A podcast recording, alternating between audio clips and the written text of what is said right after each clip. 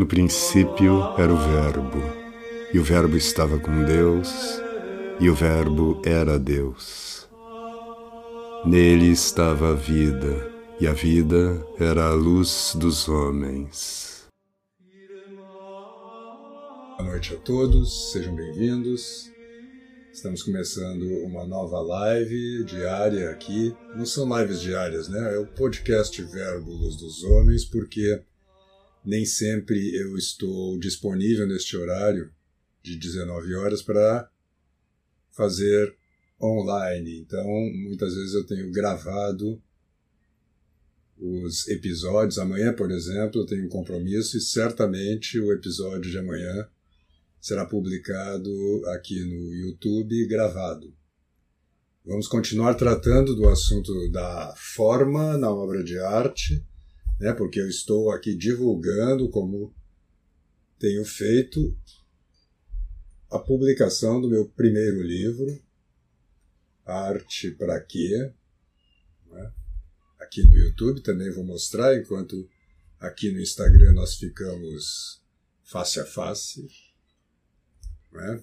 Porque eu tenho que ser, não propriamente um garoto propaganda, mas um idoso propaganda né? Então, esta semana vocês vão me suportar um pouquinho sempre no início, eu lembrar, lembrá-los do lançamento da editora Cedro, que já está com outros títulos no prelo, é?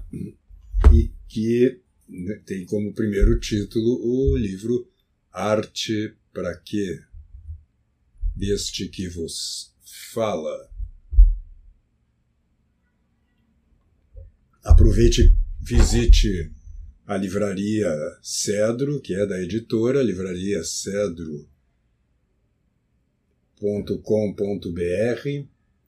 onde você encontra várias promoções né, na Black para quê?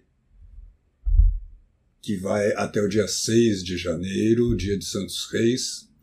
Então aproveite Aqui embaixo você tem nas, na, na descrição do YouTube um cupom de desconto de 35% no livro Arte para Quê? E lá no site da editora você vai encontrar um, uma quantidade enorme de livros com descontos substanciais, alguns com 50%, 60% de desconto, inclusive as minhas traduções, muitas delas se eu não me engano, o livro do Ernest Hello, O Homem, está com 60% de desconto. O livro do Leon Blois, Aquela que Chora, que é um. é de chorar também, né? Sobre Nossa Senhora da Salete. Então, todas as minhas traduções também estão lá com desconto, até dia 6 de janeiro, então aproveite para comprar aqueles presentes de Natal que estão faltando, presentear com livros os seus amigos, familiares, etc. Ontem nós falávamos da forma na obra de arte e que o que define uma obra de arte, o que, é, o que a caracteriza, não é nem a característica, característica, a própria essência da obra de arte é a sua forma. Então eu gostaria de aprofundar esse tema essa semana ainda, porque, como eu comentei on ontem, a ideia de forma, a, ao longo do século XX, saiu muito do horizonte das pessoas. As pessoas já não percebem o que é, é forma, elas confundem forma com a figura estereométrica, digamos assim, né? com os limites do, é, do objeto e isto, em alguns casos, é de fato próximo, não é a mesma coisa, mas é, é uma boa parte, digamos assim, corresponde ao que é a forma. Então, peguemos, por exemplo, a matéria mármore. Vocês, se não já viram, dá para imaginar um bloco de mármore, né? Que eles retiravam, dizem que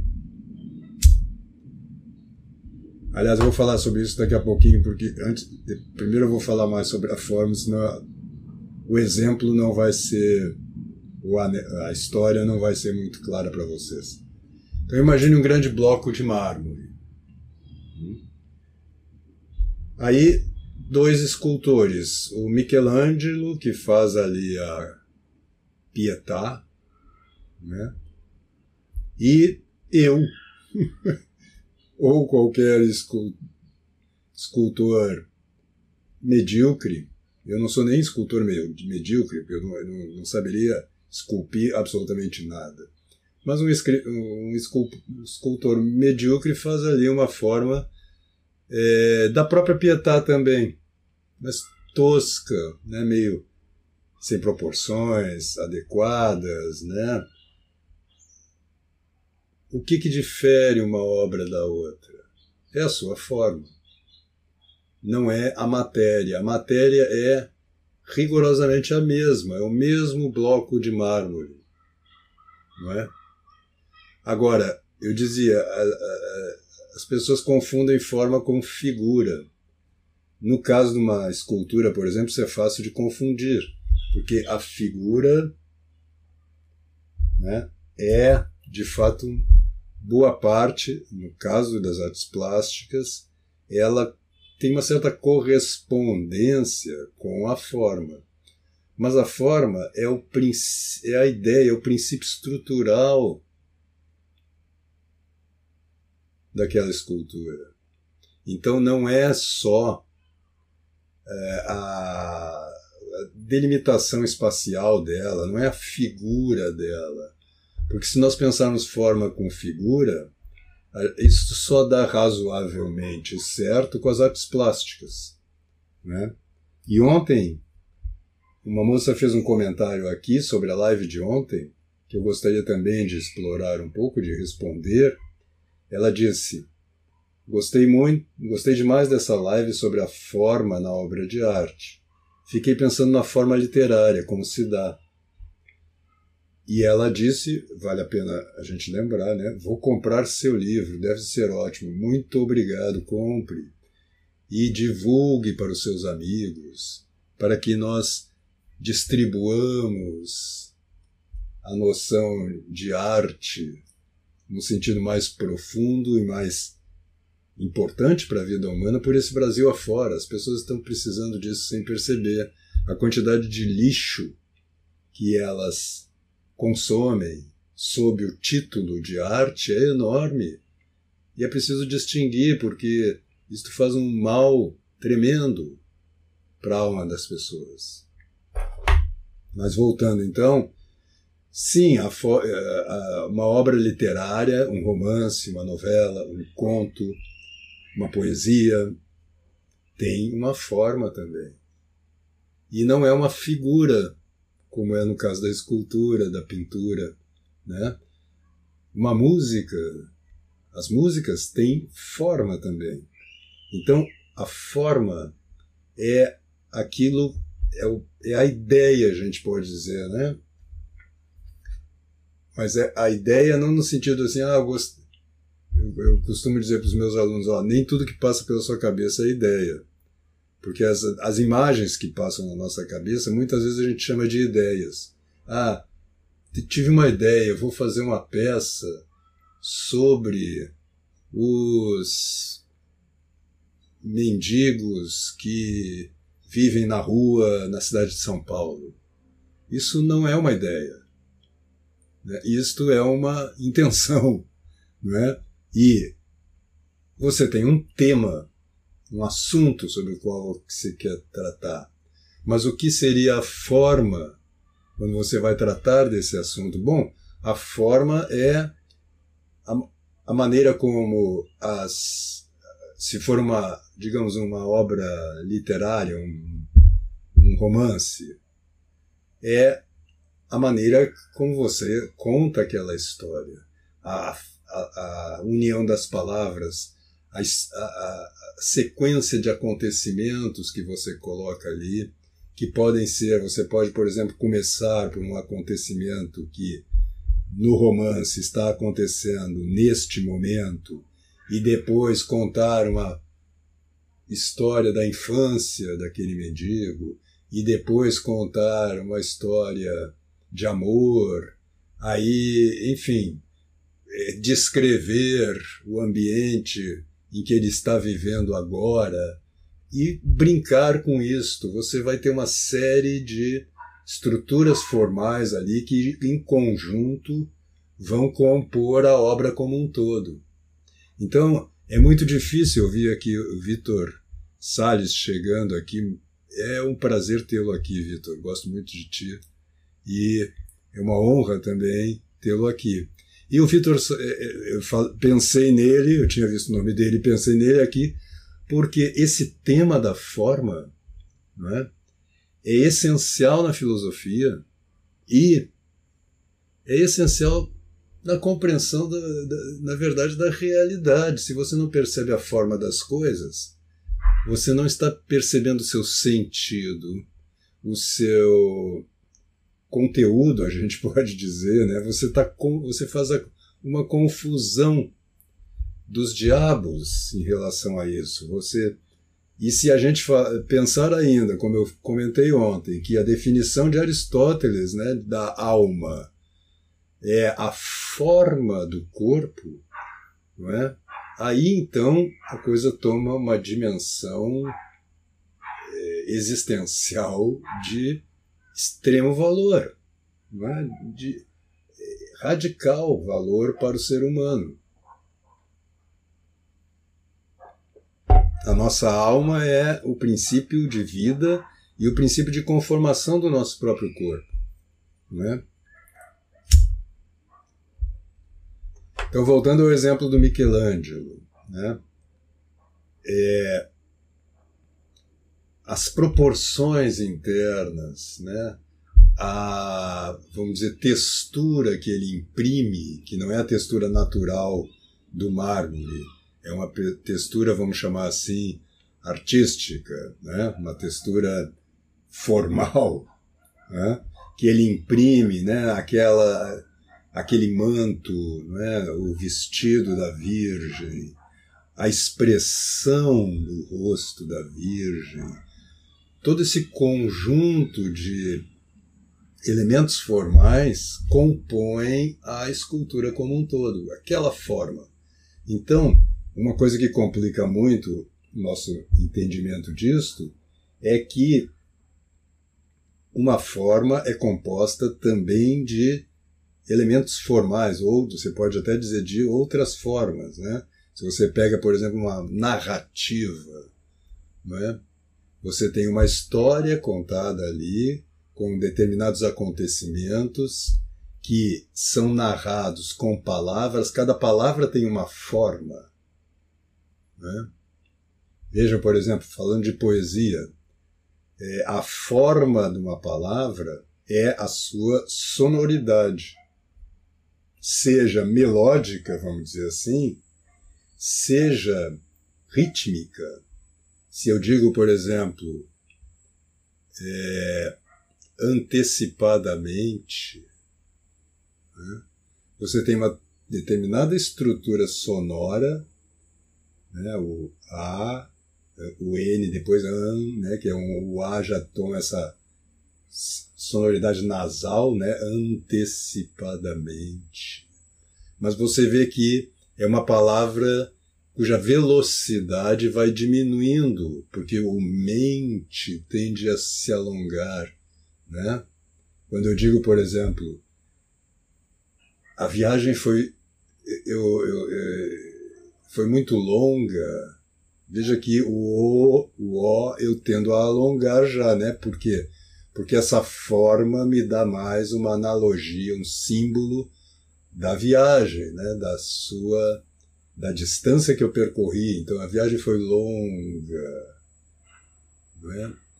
Então a forma, de novo, é aqui, o que a ideia estrutural daquele objeto. Então, tudo que existe no universo, dizia já o velho Aristóteles, é composto de forma e matéria. Não é? Por isso é tão rica essa meditação, essas ideias que vem lá do Aristóteles em termos nominais, mas isso existe desde que o mundo é mundo, tá certo?